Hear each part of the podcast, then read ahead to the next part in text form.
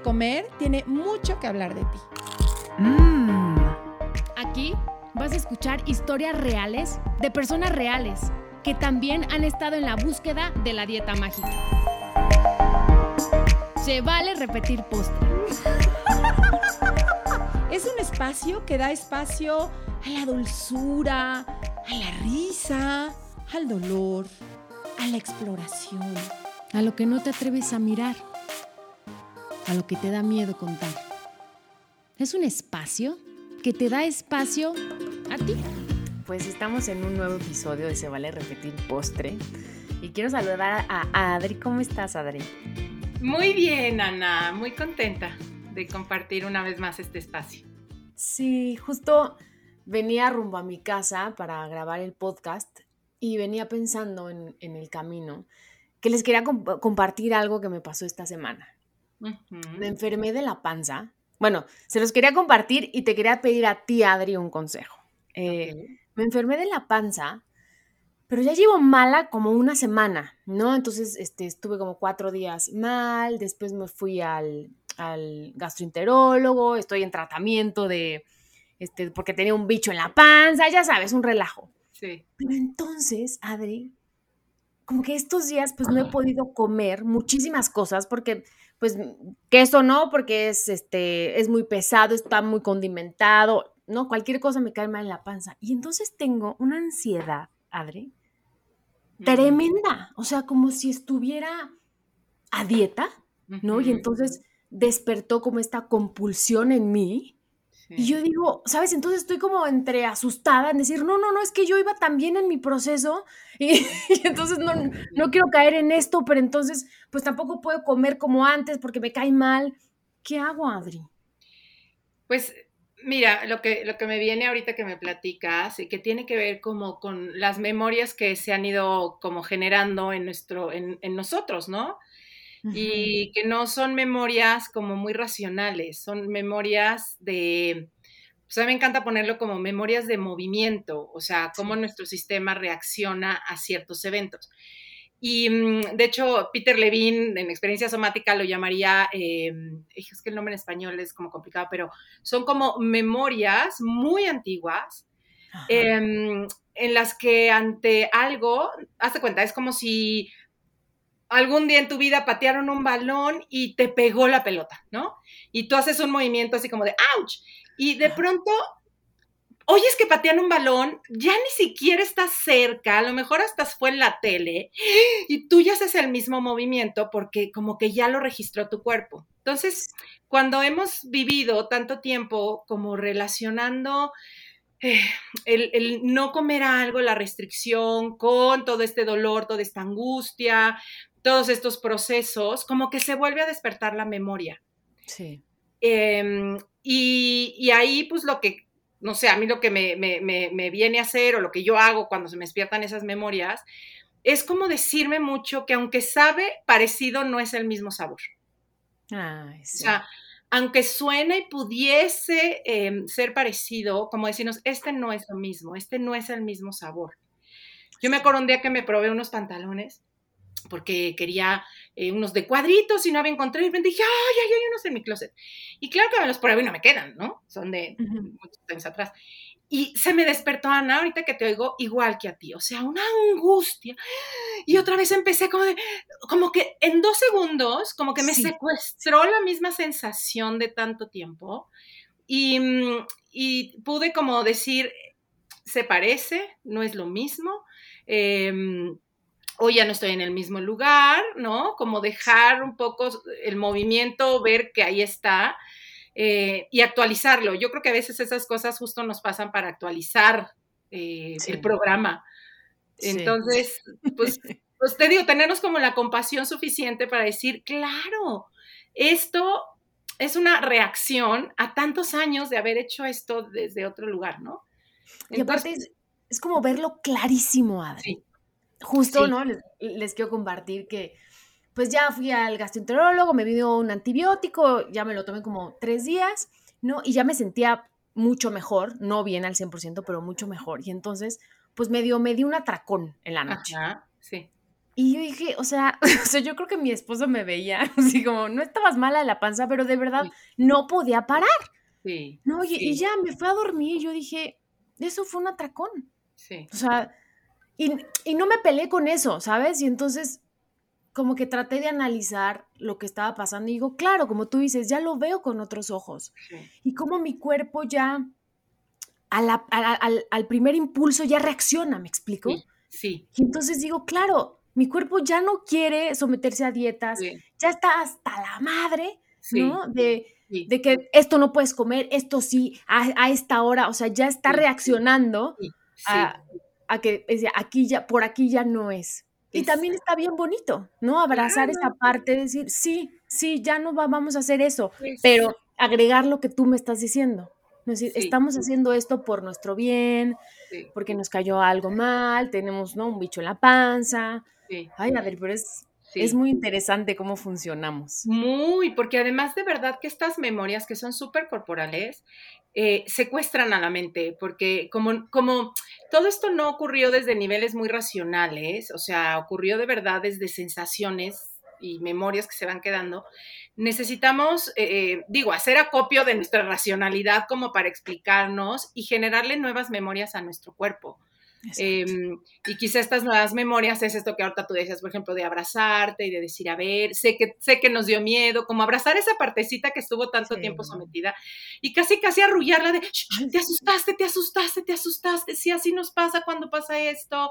Este, a mí me sirve lo que les platiqué alguna vez, quedarme viendo al espejo, mirarme a los ojos y decir, sí, nos está pasando esto, nos asustamos, sentimos que otra vez ya caímos, este, ¿no? Como dejar desahogar un ratito y luego entra la parte como más actual y decir, sí, eh, vamos a hacer algo diferente esta vez, a lo mejor no nos vamos a castigar, o sea, ¿qué sería lo más amoroso que pueda hacer por mí esta vez? ¿No? Y estas son las pequeñas actualizaciones que, que poquito a poco le enseñan, nos enseñan nuevas formas. Sí. Ay, Adri, gracias, gracias. Por eso me encanta este espacio. Es, lo que les digo, es como mi terapia. Terapia, claro, claro, qué bonito. Gracias Sí, por compartir, Adri. Ana. Oye, pues hoy tenemos un postrecito eh, que nos viene a contar justamente también su historia con la comida, el peso, las dietas, y yo le quiero dar la bienvenida a Monse. Ahí anda, Monse. Hola, hola, Sí. hola. Hola. Hola. Oigan, Hola, me encantaría leer. ¿Qué tal están? Bien, y me encantaría mandar, como leerles cómo llega Monse a nosotros, ¿no? Llega con un Sí. mensaje a nuestra cuenta de Instagram de Se Vale Repetir Postre, que son súper, siempre son leídas, escuchadas, escuchados. Y dice, hola, mi nombre es Monse, me acerco a ustedes primero para darles las gracias por el grandioso trabajo que han venido haciendo y las herramientas que nos proporcionan. Yo aún estoy en recuperación, pero me gustaría poder contar mi historia después de tanto tiempo. Después de tantos testimonios, he tomado la valentía de hacerlo y quiero que mi historia sea escuchada. ¡Ay, qué padre! Sí, este, com- como les dije en el mensaje, de verdad es maravilloso las herramientas que nos han dado al lo personal. Me han servido demasiado cuando tuve que dejar de ir a terapia por un tiempo. Su- sus podcasts eran un alivio para mí, era una forma de encontrar y darme cuenta de cosas que estaba haciendo mal y, y que había más personas que estaban pasando lo mismo que yo y que no era la única y que no había por qué avergonzarme de algo que, que me está pasando, ¿no? ¿Y, y cómo, cómo, cómo nos conoces? ¿Cómo llegas a Se Vale Repetir Postre? Bueno, pues yo llego a través de mi psicóloga. eh, ella me recomienda este, este maravilloso podcast por... em, escuché el primer episodio con Gina Salame, me parece, y Raquel Obatón de La Gordofobia. Sí. Em, es un- uno de mis podcasts favoritos porque no me di cuenta que yo tenía la gordofobia súper interiorizada, ¿no? Algo muy fuerte, pero que se, se ha ido tr- tratando de cambiar todo este tiempo en el que lo he ido trabajando. Ok, ok. Pues qué lindo como oírlo, porque pues como se los mencionamos mucho Ana y yo, nosotros hacemos esto con todo el corazón, de verdad. Es así como nuestro bebé, que nos encanta cuidarlo, que gozamos, que siempre nos abrimos los espacios para que ocurra. Y cuando escuchamos esto, o sea, que el impacto que tiene abrir el espacio, porque pues se abre y entonces vienen las especialistas y vienen ustedes con sus testimonios y cómo nos enriquece a todos este poner cada uno nuestro granito. Entonces, qué lindo, Monse. ¿Y qué es lo que quisieras compartir de tu historia? Bueno, pues eh, les quería compartir. Yo aún estoy en un proceso de recuperación. Eh, lo he tenido desde hace aproximadamente cinco años, aunque al parecer con lo que me ha dicho mi psicóloga, siempre ha, existido más desde mucho tiempo atrás, no solo desde que empecé a vomitar, ¿no? Eh, o sea, el trastorno que tú tienes es bulimia. Es bulimia, ajá, ortorexia y dismorfia corporal. Ok. ¿no? Este, el, al parecer la me hizo ver que esto lo tenía yo desde hace muchísimo tiempo. Estuvo de una manera muy implícita en mi vida desde que yo era niña. En cuanto a mi casa, las relaciones con la comida, pues creo que era lo común entre las familias mexicanas. Em, el típico, pues no te levantas de la mesa hasta que te acabes tu plato, este, Mm, te lo comes aunque no te guste, aunque no quieras a esa hora. Todas esas cosas que las vemos lamentablemente muy normalizadas en, nuestra cultura, que es súper común, que nos digan, ay no, pues te lo comes aunque no te guste. O con lágrimas el niño llorando aunque no se lo quiera comer. Hasta hace poco que me di cuenta, pues que no, no es tan normal, ¿no? Y ayuda a caer en, en toda esta red de trastornos. Y, tú alcanzas a ver, eh, digo, ahorita nos pones un antecedente, ¿no? De cómo, cómo se vivía la relación con la comida en casa, pero tú como que alcanzas a ver como cuándo o, en qué momento em, empezó a surgir, por ejemplo, esta sensación de necesitar vomitar, o en qué momento quizá volteaste y dijiste, mi cuerpo no es suficiente, ¿qué, qué, qué pasaba? Sí, está, está muy curiosa, creo yo, esta situación, porque, bueno, desde niña eh, en la escuela me hacían mucho bullying con respecto a, mi cuerpo, a, la, a mi cuerpo, por cómo era, porque yo era una niña, pues grande, una niña, una niña, o sea, gordita cuando vas en la primaria y te gustan los dulces y todas esas cosas. Y como yo estuve un tiempo muy enferma, hospitalizada, era muy delgadita y cuando me logro recuperar, pues obviamente logré recuperar mucho peso, porque yo estuve hospitalizada, casi me diagnostican anemia, o sea, yo estaba mal de niña. Cuando logro recuperar todo esto, pues llegan todos los ataques de mis compañeros hacia mí con comentarios y burlas hacia mi cuerpo, este, pero pues de una manera no me importaba, aunque me hacían llorar demasiado, me crearon mucha inseguridad y todo, pero hubo, la primera vez que tuve el contacto con la conducta purgatoria fue en sexto, fuimos a, con mi familia a comer unos tacos y bueno, yo era fanática, fanática de los tacos, o sea, como que no me podían poner un taco porque yo me acababa toda la carne.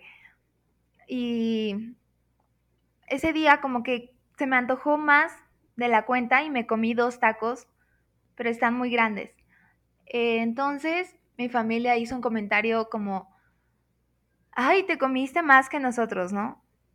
Entonces me entró un pensamiento de, si es cierto, ¿cómo es una niña de 12 años que pueda comer más que una persona de 40 o de 35 años?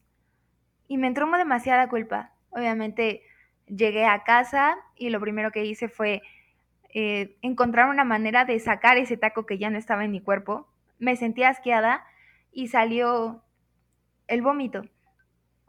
Este, después de, eso, obviamente, se, se sintió como un alivio el saber que ese taco extra que no debí de haberme comido ya no estaba dentro de mí. Dejé, perdón, dejé un tiempo la esa conducta porque me ardió la garganta y obviamente en la escuela te enseñan así como una embarradita lo que es los trastornos de la conducta alimenticia. Y me entró como de, ay, no creo que eso está mal. Pero a los 15 años, porque un, un chico no le gusté, se me entró a la, en la cabeza que era porque yo estaba eh, pasada de peso, porque su círculo social era extremadamente delgado. O sea, súper flaquitos todos. Entonces me entró la idea y dije, es que yo no pertenezco a ese círculo, yo no me veo como ellos, yo no estoy tan delgada como ellos, yo necesito estar así para que él me acepte.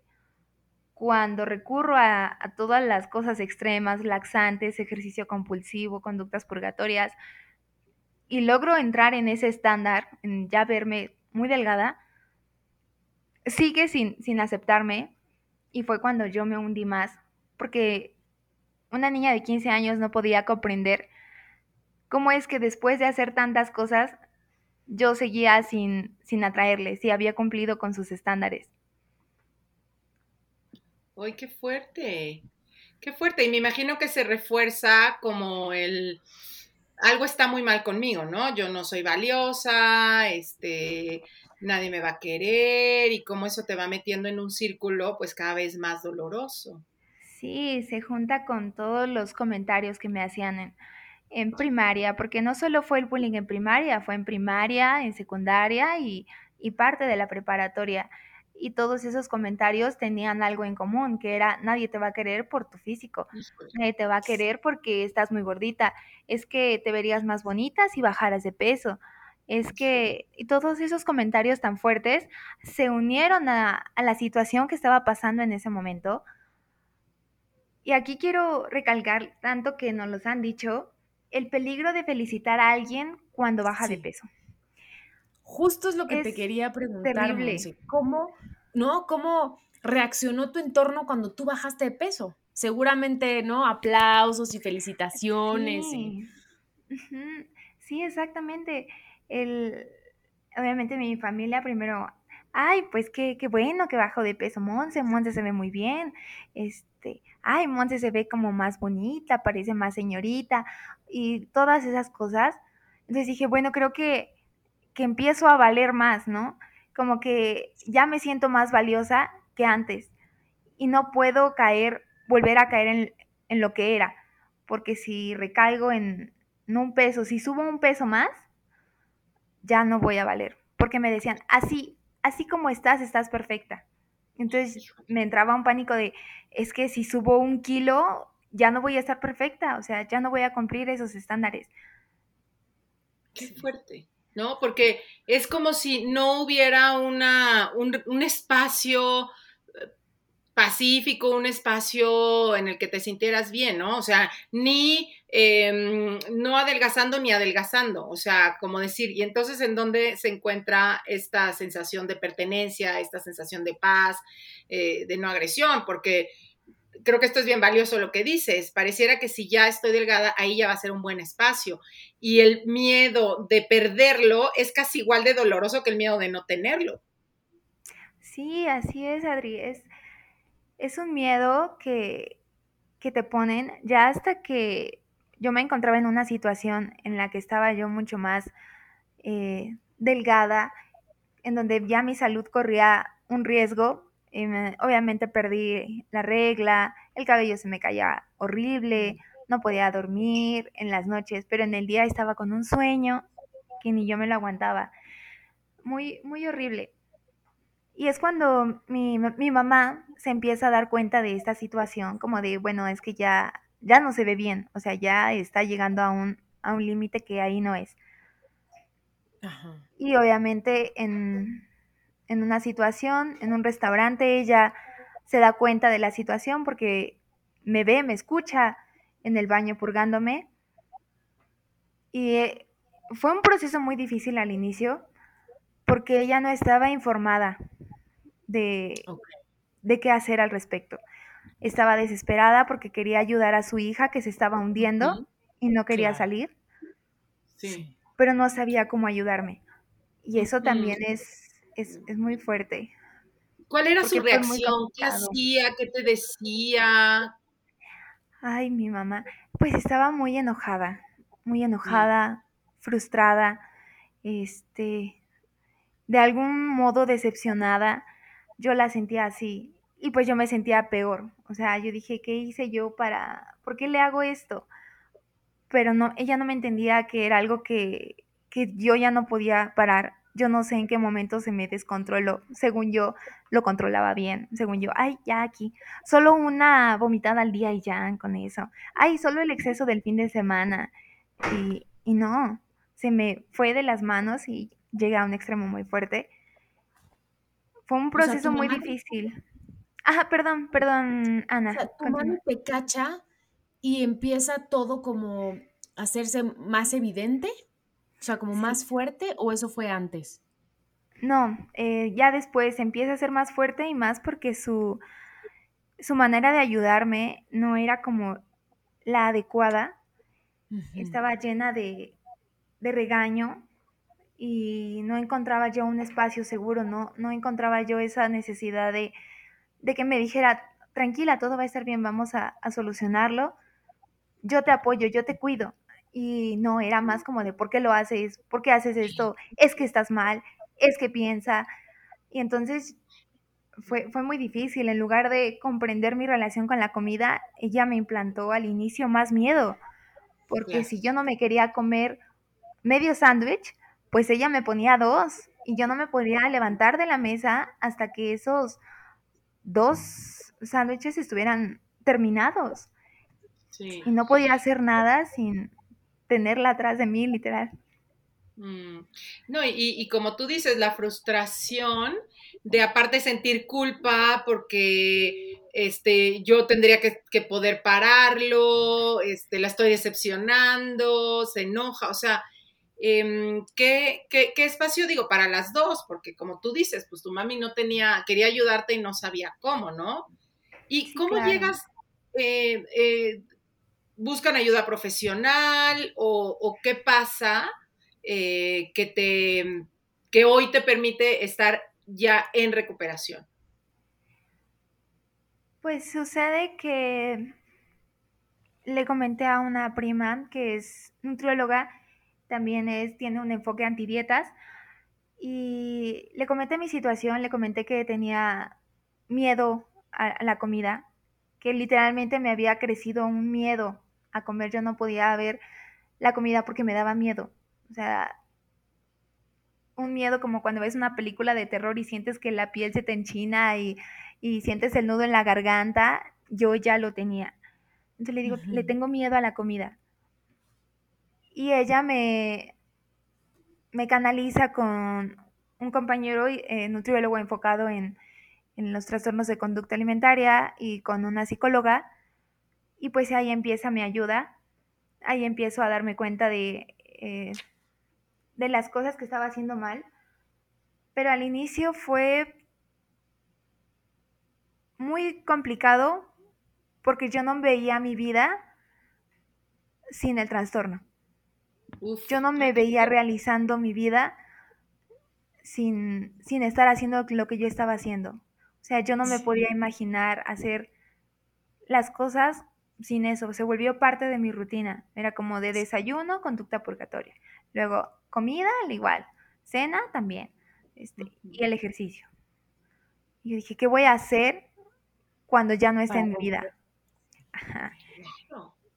yo sentía que me iban a arrebatar algo. Claro. Porque, pues como hemos platicado aquí, o sea, finalmente el trastorno da un, estoy entrecomillando, un servicio. O sea, entre la sensación de control, la sensación de descanso que viene cuando ocurre la conducta, eh, o sea, da un servicio. Y, me, impacta ahorita que comentas, ¿no? Pensar que sin eso, ¿qué, ¿cómo voy a enfrentar, ¿no? El mundo, ¿cómo voy a, tener poder sobre mi vida? Y, cómo también te va, eh, ahorita que decías, pensabas que lo podías controlar, que es algo que aquí también hemos escuchado mucho, ¿no? Como que, no, yo lo controlo, yo lo controlo, yo lo controlo, y ver que no es cierto, o sea, que el mismo trastorno empieza a, tomar el poder. Sí, a, tomar las riendas de tu vida es él quien decide las cosas. Sí. ¿Y, ¿Y, cómo fue ir dejando esta conducta tan normal para ti? Pues fue con mucho apoyo de, de mis de mi mamá. Empezamos a le, empecé a tratar de comunicar lo que yo sentía. He escuchado sus podcasts eh, con ayuda psicológica y la de mis amigos. La verdad es que agradezco mucho que mi entorno se volvió una red de apoyo muy importante para que yo pueda salir. Porque a veces creemos que podemos hacerlo solos y decir, ah, sí puedo, este, solo es cuestión como de ya no querer hacerlo y hacer otras cosas y ya. Pero no, necesitas en el momento que yo quiera parar, voy a parar. Ya no va a suceder. Sí, es como, la historia que nos contamos. Ajá, sí, como si fuera una, una, decisión, ¿no? Como de decir. Porque al inicio me decían, pues es que si se te antoja de los atrancones, este, si se te antoja comerte las cuatro gelatinas que te quieres comer, pues no te las comas. Y ya, o no las Exacto, vomites. No las media y ya. Exacto, y yo así como de, pero es que no puedo. Ajá, es como de, entiéndanme que de verdad no puedo. Es una sensación que ya no controlo. Y es muy fuerte. Y empecé a, a dejar ayudarme. a mm, dejar que, que las personas me ayudaran a tomar esa calidez que me estaban ofreciendo para que yo pudiera salir y a tenerme compasión. Como lo estaba comentando Ana con lo de su estómago, sí. a aprenderte a abrazar y a decir, ok, está bien que lo sientas, pero tranquila, o sea, ya no estamos en el lugar que estábamos hace unos días. Y está bien. Y justamente en, en, la pandemia fue la recaída y al inicio volví a, me volví hasta a comprar ropa porque me compré unos pantalones talla cero que ya me quedaban y yo feliz con esos pantalones. Yo dije, por fin soy talla cero, ¿no? obviamente he estado en la recuperación dándome oportunidades y mi cuerpo ha cambiado. Y esos pantalones ya no me quedan. Y al inicio, cuando me los quería volver a poner a mediados de mi recuperación, yo dije, ay Dios mío, no me quedan estos pantalones, ¿qué voy a hacer? Es que yo, yo estoy mal, volví a subir y me entró un conflicto muy fuerte, me entró un ataque de, pánico, hasta que decidí hablarme y decir, tranquila, lo estamos haciendo por tu bien y tu cuerpo no siempre va a ser el mismo. Tu cuerpo va a estar en constante cambio y está bien. Sí, y, y, fíjate, cuando nos compartías que de chiquita estuviste enferma, que de hecho, pues anemia y, un cuerpo como que no estaba recibiendo nutrientes y demás, y cómo la recuperación pues implicó subir de peso, ¿no? Es como, pues, estoy recuperando.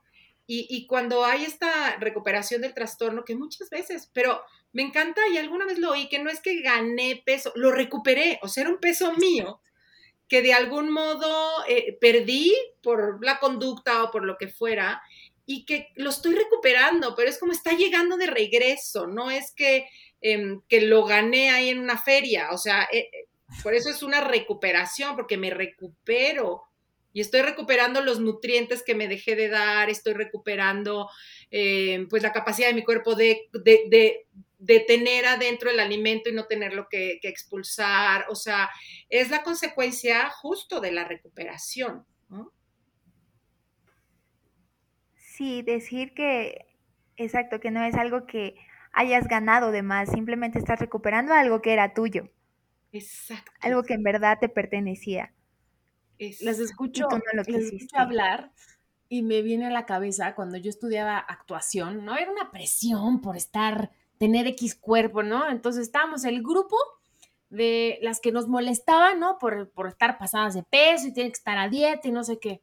Y había una compañera que justamente le pasó eso. O sea, yo te puedo decir que sí tuvo un problema ahí con la comida, con su conducta, y bajó muchísimo de peso. Y entonces la regañaban porque, pues, ¿cómo era posible que estuviera tan flaca?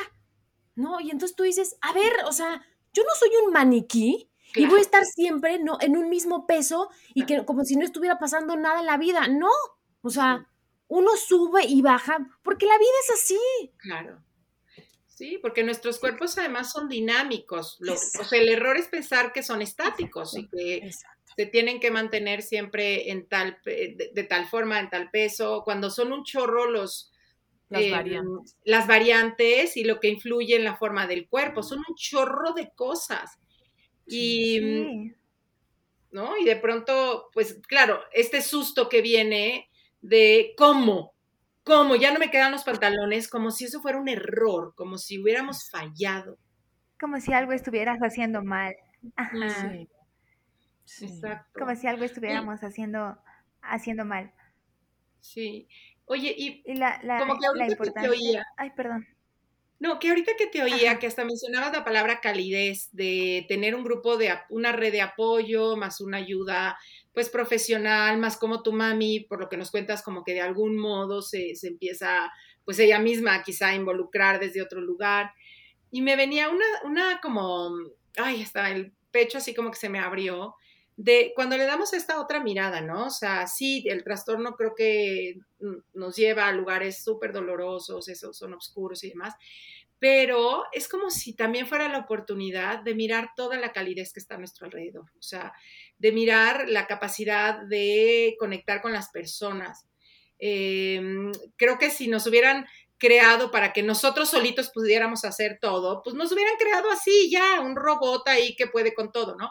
Pero esto en el que necesitemos al otro, creo que es una muestra de que esa es parte de la misión, creo yo, en esta vida, ¿no? Saber que está el uno para el otro y que nos pone en un lugar como bien noble, ¿no? De, saber que, que, estás tú para mí, que yo te puedo ayudar y que entonces establecemos estos, estos vínculos hermosos y creo que es una de las partes de las, pues sí, de las partes nobles y lindas, porque por algo es una recuperación multidisciplinaria, la del trastorno, no es como que con que alguien ya te diga qué hacer, o sea, cómo se involucran desde diversos especialistas la familia y el rol importantísimo que tiene la familia, el grupo de apoyo, los amigos, dos familiares, y entonces como, como, como de los grandes regalos creo que, que nos pueden dar, ¿no?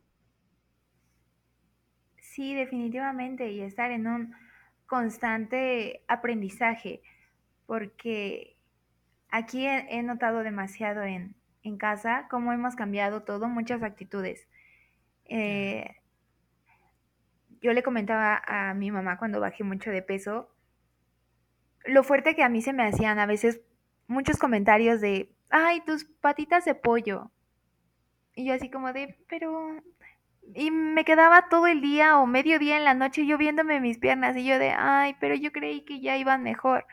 No, yo creí que estaba, estaba mejor o de, mm, ay, tu brazo todo flácido según vas al gimnasio.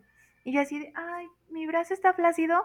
O sea, de cosas que ni siquiera tú te habías dado cuenta, porque son cosas que, que bueno, al menos yo no le había tomado importancia, por ejemplo, a la flacidez de los brazos hasta que un día llegó un tío y así me dijo, ay, tu brazo todo flácido.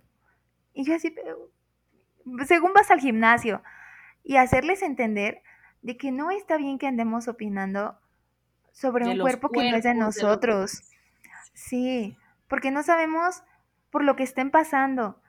Y para mí era muy difícil que me estuvieran diciendo, ay, tus patitas de pollo, tus brazos flácidos, o que estás bien cachetona, este, cosas así vas estando al gimnasio y no tienes todavía el abdomen duro y así como de, ay no, o sea, son tantas cosas que se han ido cambiando y hemos aprendido aquí en casa de, de no andar haciendo esas, esos comentarios a nadie, y no solo a mí, sino a todos los demás integrantes. Ay, qué bonito, o sea, te escucho decir eso y digo, ¿no? un gran aprendizaje para toda la familia, porque justo es como muy normal, ¿no? Llegar, estamos en confianza y, ay, no, y tú, ¿no? ¿Cuántos, no? ¿Cuántos tacos llevas? Contarnos la comida, criticarnos los cuerpos, ay, no, no te fuiste de vacaciones y qué bárbaro, te comiste todo, shalala. ¿Sabes que tú dices, paremos de hacer eso, no sabemos por qué está pasando la otra persona? Yo, como si el... Sí, no, perdón. No, como si el tema de la comida fuera lo más importante en una plática familiar como si preguntar cuántos tacos llevas o que si ya subiste de peso fuera lo más importante, cuando hay otros temas mucho más profundos y más lindos que compartir para poder conectar en familia. Claro. Oye, y como, ¿de dónde te has tomado ahora? Nos mencionabas que veías casi imposible desde donde estabas eh, vivir sin estar tomada del trastorno. Em, entiendo que estás en recuperación, pero ¿qué, te ha servido? Eh, ¿Tomarte de qué? ¿Hacer qué? ¿Platicar de qué? Este, no sé. Sí, bueno, lo que me ha servido mucho ah, al inicio era aceptar mis pensamientos, aceptar lo que yo estaba pensando en ese momento y, no, no, evadirlos. O sea, no decir, ay, no, no te está pasando nada, ya, ya, shu. No, era sentarme y ver por qué, por qué quieres comer, por qué este te está dando otra vez si acabas de comer, por qué quieres volver a comer. No.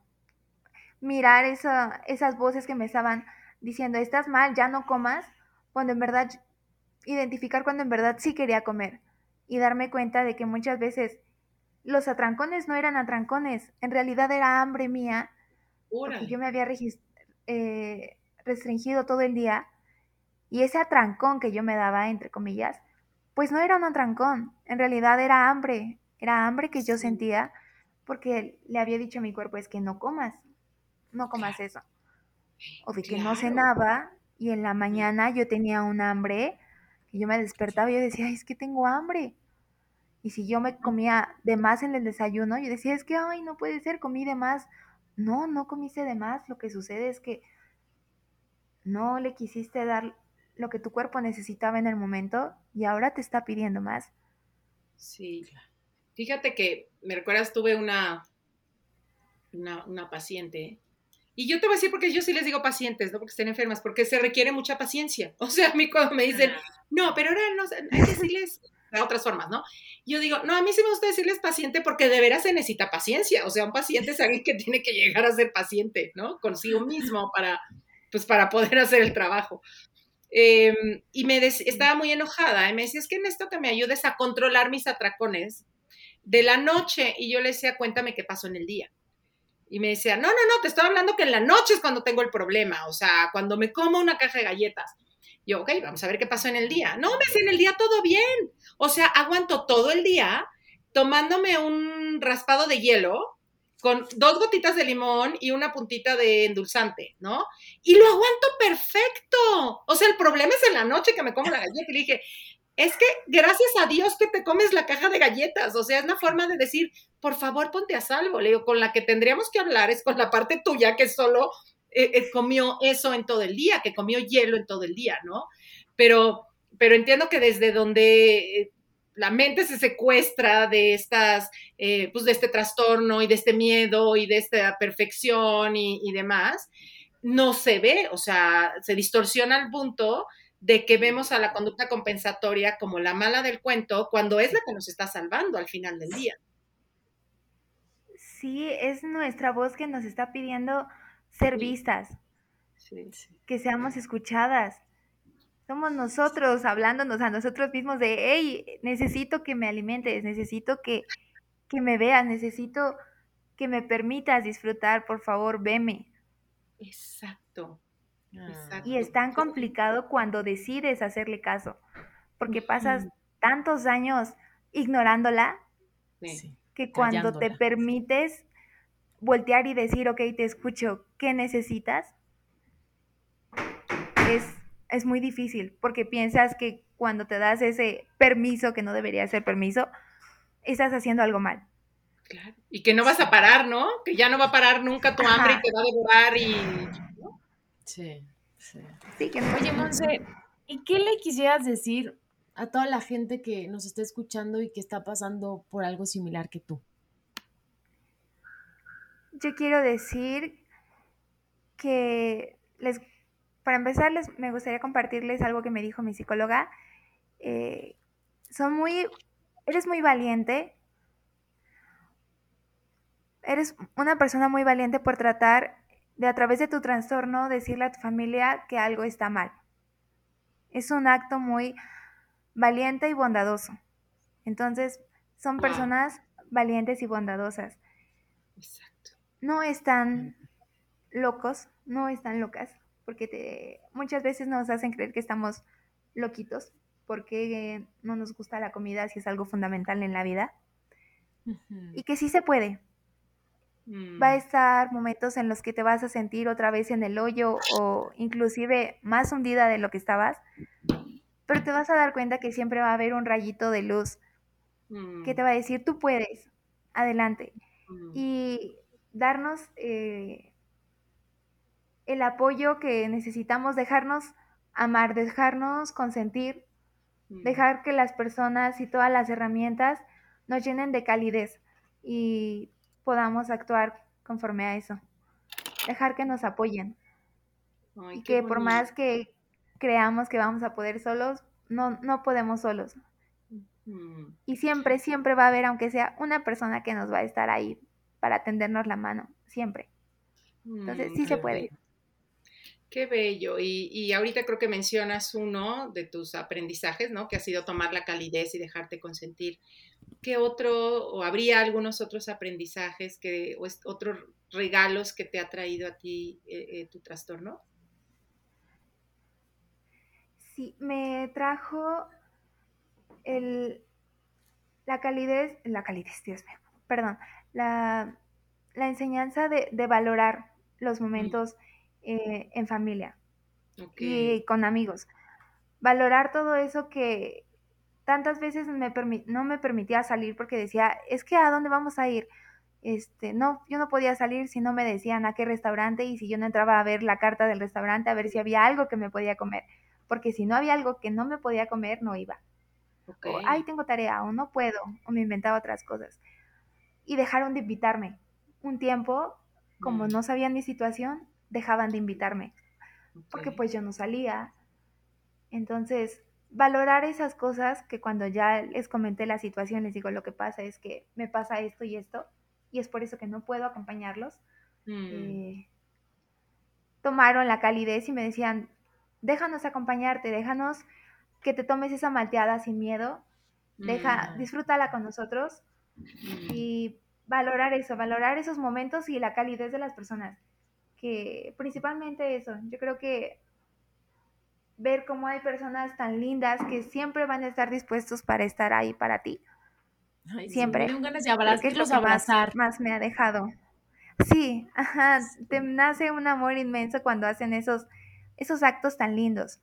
Mm y aprendí que la comida es, exacto, y también que la comida es un acto de amor, que las personas demostramos amor.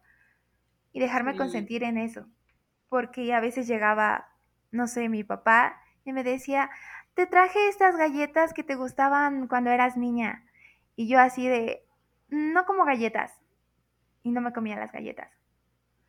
Y era un mm. acto de mi papá en decir, fui a la tienda y me acordé de ti cuando ibas mm tenía siete años, ocho años, y te traje esto. Y yo despreciar ese acto de amor que él me estaba dando. Habré mm. aprendido que también es una forma muy cálida de amar y que todos lo hacemos. Alguna vez hemos llevado el desayuno o un chocolate, porque es un acto de demostrar que te estoy amando. Eso. Qué bello, ¿no? Como permitirnos ese amor. ¿Y cómo, cómo te sientes ahorita que ya pues compartiste tu historia, que pues saber que te va a escuchar más gente, que levantaste tu voz ante nosotros? ¿Cómo, cómo es tu sensación? Ay, la verdad estoy muy nerviosa, no me ven, pero me está temblando todo. Las manos me tiemblan, o sea, tengo muchísimos nervios porque eran muy pocas personas las que lo sabían y ahora que hay más personas que lo saben, me, da muchos nervios y que puede que mi familia lo llegue a escuchar porque cuando se enteraron me dijeron, ¿cómo crees que vas a, este, sí te contestaron porque pues siempre las escucho y así de, sí, estoy muy nerviosa. es como, te vamos a escuchar después cuando salga el, el, podcast y yo así de, ay Dios mío. Entonces me da muchos nervios, pero estoy feliz de que haya tomado esa valentía que no me había atrevido desde hace cinco años a tenerla escuchada y que por fin estoy alzando la voz. En cuanto a la recuperación, me siento pues más tranquila. Tengo mis, mis bajones a veces, pero me trato de, abrazar y, de cuidar y hacer todos esos actos de, de autocuidado. Porque a pesar de que las personas nos ayuden, también está en nosotros, en querernos y cuidarnos. Mm, claro, ay, nosotros te aplaudimos por venir, contarnos tu historia. Nos parece súper valiente todo lo que nos compartiste y sí te queremos decir Gracias. que los testimonios ayudan muchísimo. ¿no? Siempre escuchar a gente que está pasando por algo similar a lo nuestro y decir, no estamos, no, no estamos solas. La frase que nos dijiste que te dijo tu psicóloga, la verdad, a mí, a mí, justo como empecé el podcast, me ayuda. Sí, de verdad, es muy valioso también escuchar a, otra, otras personas. Estaba escuchando hace poco el de eh, igual una niña de 13 años. Dije, no puede ser que eh, ella tan, tan chiquita y ahí esté alzando la voz y bueno, yo un poco más grande y siga teniendo miedo. Creo que es momento de compartir lo que pasé, lo que estoy viviendo, para que las personas se sigan dando cuenta que, que sí se puede, que hay personas que podemos cambiar, todos podemos cambiar nos va a costar trabajo, pero siempre va a haber alguien que te va a entender. Y aquí estamos todos nosotros, toda esta linda comunidad, que nos damos cuenta de eso diariamente. Oye, Monse, y ya para finalizar, si hoy fueras un postre, ¿qué postre serías? Ay, desde el momento en que me contestaron, estuve con esa pregunta todo el día. Dije, ay Dios, ¿qué voy a responder? sí, en el momento en el que vi el mensaje, antes de escuchar todo, dije, ¿qué postre voy a hacer? Bueno, creo que en estos momentos, en el punto en el que me encuentro parada, sería uno de mis postres favoritos, una gelatina. Es muy sencilla, pero a pesar de que es medio temblorosa, siempre va a estar firme la gelatina. Ah. Es firme y es consistente. Y a pesar de que lo que esté pasando de repente me quiera mover, ahí me esté temblando todo, me mantengo firme al objetivo al que quiero llegar, que es una completa recuperación. Ay, qué bonito. Ay, no, va a llorar, te lo juro.